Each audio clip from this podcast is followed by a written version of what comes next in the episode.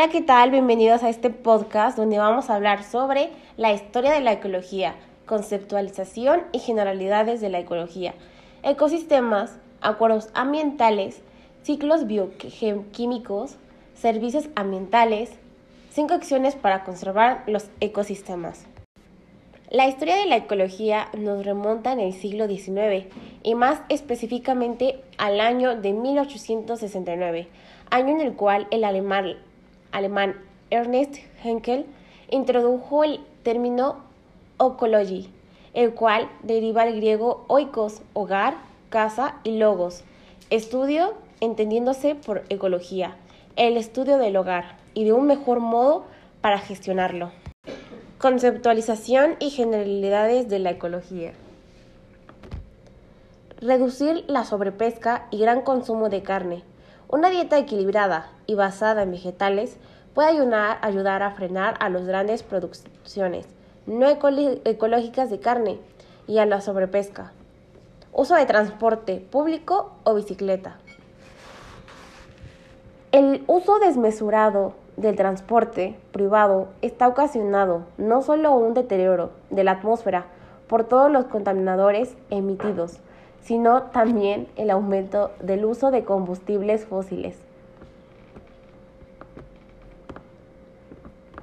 Protección del suelo. El suelo se ve constantemente deteriorado por los cambios de uso que sufre para destinar los espacios a la extensión urbana, a la agricultura, a la ganadería, a la explotación minera, entre otras actividades. Producción ecológica. La producción de la mayoría de los productos usamos está realizada con materiales no ecológicos, pues en general hay un gran abuso de plástico y por lo tanto una sobreexplotación de recursos para fabricarlo, se necesitan políticas que prohíban el uso de plástico de usar y tirar, así como otras que obliguen a las empresas a producir de forma ecológica. Regulación del agua. Otro punto a tener en cuenta para cuidar el ecosistema, tanto terrestre como acuático, es la regulación del agua. El agua es un bien muy apreciado y explotado por las industrias y las actividades agrícolas y ganaderas.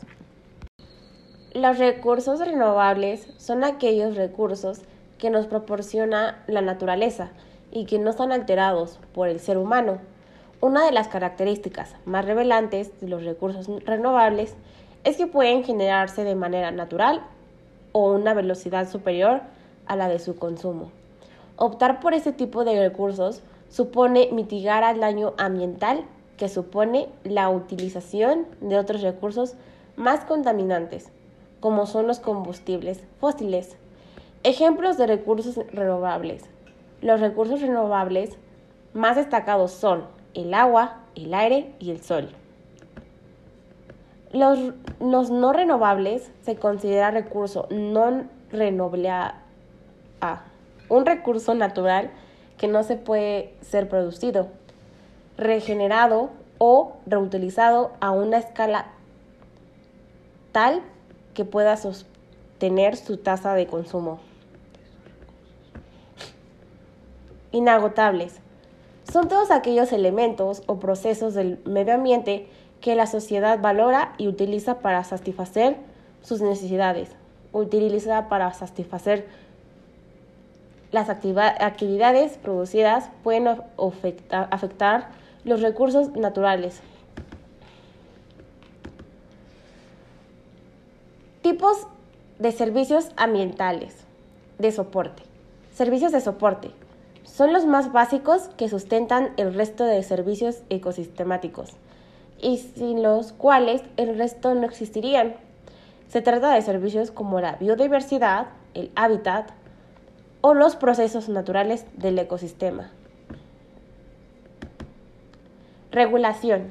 Para muchas, las personas son invisibles y se dan por sentados.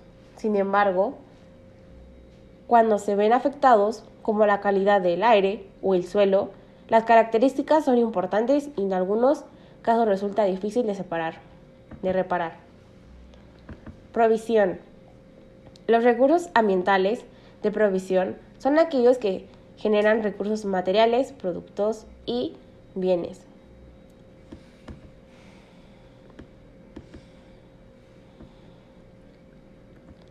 De soporte. Retroalimentación negativa. La retroalimentación negativa ocurre cuando un estímulo causa una reacción opuesta para mantener un nivel ideal de un variable. Retroalimentación negativa es el mecanismo regulador más común. Cuando se juega afuera durante el verano, la temperatura del cuerpo sube. Retroalimentación positiva. La retroalimentación positiva es lo contrario a la retroalimentación negativa, o sea, un proceso por el que el cuerpo detecta un cambio y activa mecanismos que aceleran ese cambio. Esto también puede ayudar a las homeo, ciclos biogeoquímicos. Ciclo del oxígeno. ¿Qué es el ciclo del oxígeno? Es un ciclo bioquímico que consiste en el paso de diversas formas de oxígeno a través de la atmósfera. La litosfera, corteza y la biosfera, la suma de los ecosistemas, al igual que el ciclo de carbono y el ciclo de nitrógeno. Características. El oxígeno, como elemento químico, se encuentra en abundancia y en diversas combinaciones químicas en la naturaleza. Como tal, su forma más común son gas, óxido, gas carbónico y el agua.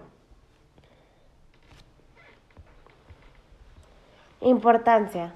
El ciclo parte del proceso de fotosíntesis de planetas que son las únicas capaces de producir oxígeno para liberarlo al aire y que éste circule para la atmósfera, donde los animales, seres humanos, y demás seres vivos puedan respirar dicho oxígeno para desarrollarlo en la Tierra. Alteraciones del ciclo de oxígeno. Como otros ciclos bioquímicos, el ciclo del oxígeno es próspero a sufrir alteraciones, especialmente provocadas por la acción humana. La capa del ozono es deteriorada por la exposición de óxidos de nitrógeno, empleados en fertilizantes.